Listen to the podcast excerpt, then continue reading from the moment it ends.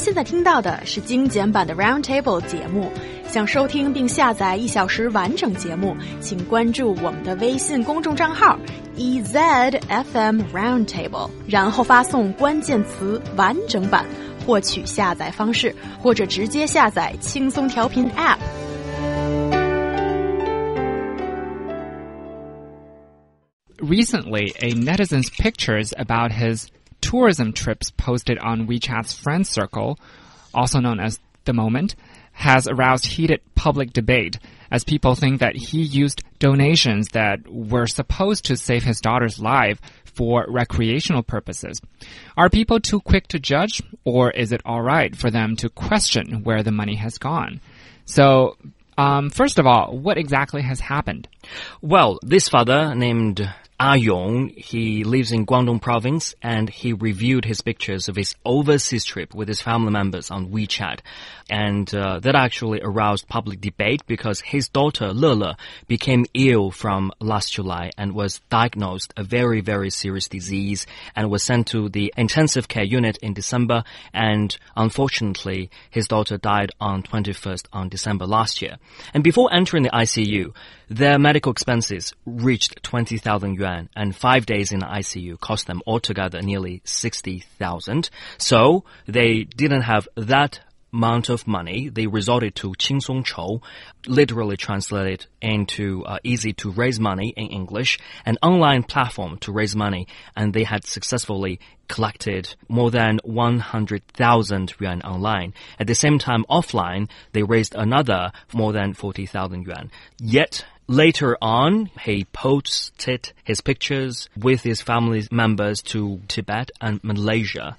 And this has gone viral because, you know, uh, people have accused them of using donation for personal and to be exact, recreational purposes. And they're not so satisfied about this father. Right. So, so first of all, if Qingsong Chou, that chou, that chou means raise money. It's not the chou that means ugly. Like Qingsong Chou, Yeah, I just, I thought of like, it's easy to be ugly. what a great name for a website. Okay. So when, when we're looking at this case, there's a few things that come to mind.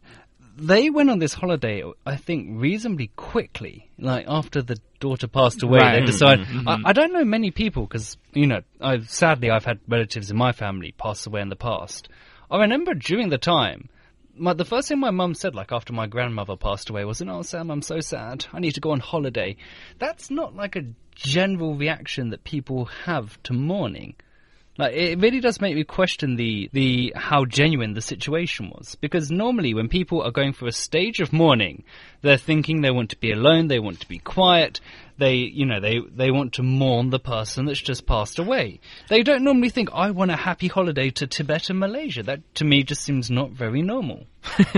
it's not normal. I think the person has to go through a certain stage of mourning, but he used donated money to go to Tibet. Of course, uh, according to him and his wife, he said they just wish her daughter to be resting there in Tibet in peace. But how can you use the donor's money Well, that's the real meat without consultation? That's the real, the nuts and bolts, the meat and potatoes of this story. It's how should we use the money that was originally given to us for medical expenses that we now no hmm. longer need. Now, the first thing that comes to my mind is that we could redistribute the money back into Qingsong Chou.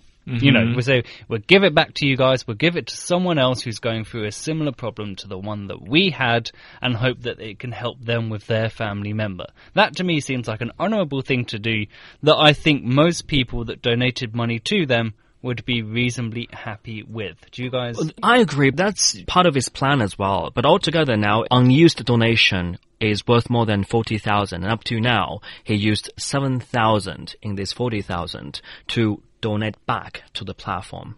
So I raised the concern. I've been pondering over this when I was doing this research. How can you guarantee the transparency? The, the well, this the is the, the supervision There's the the other the other suggestion that I I thought of. There's why not before? I mean, obviously it would have been too late, but.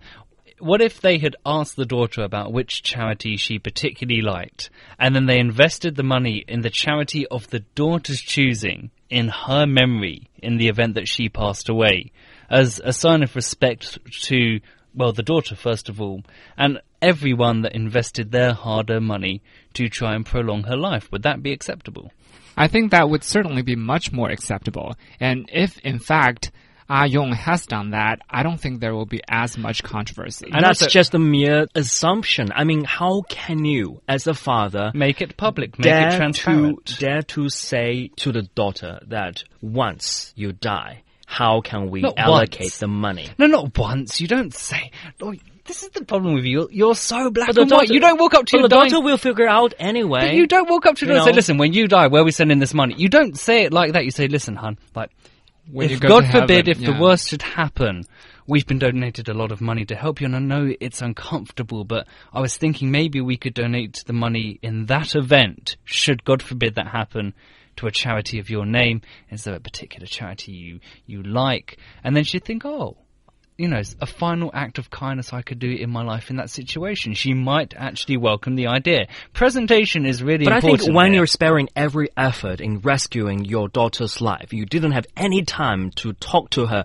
about this issue. No, how to allocate no, the wait, donated really? money. How you know peop- which charitable organization you prefer. Once you die, we can oh, donate stop back it. the money. Oh, stop it. How many people pass away and then you have them talking about their wills and the allocation of their personal property? Analogy. and the and what to do in terms of they die of who looks after the dog, where does the house go, what should we do with the car? These conversations happen across the world for people that are passing away. It's a part of life. Okay, I love the fact that you guys are both so enthusiastic and so strong-minded. oh, by the way, but I have to. His daughter is an infant. okay, Okay, but- well, I, I okay. So, so what would you do but, then? But okay, okay. In this one situation, maybe that wouldn't work. But as a rule of thumb, it probably would. And if she's an okay, infant, you that is your rule of thumb. That's not mine. No, I'm not saying it's something we should all adopt. I just put it out there as something we could possibly talk about and consider. I think this person has to be morally responsible. He has to donate back. It's about the moral standards he or she has. I fully agree. That's Yeah, the right. exact point I'm making. Anything mm-hmm. would have been better than spending it on a family holiday to Malaysia.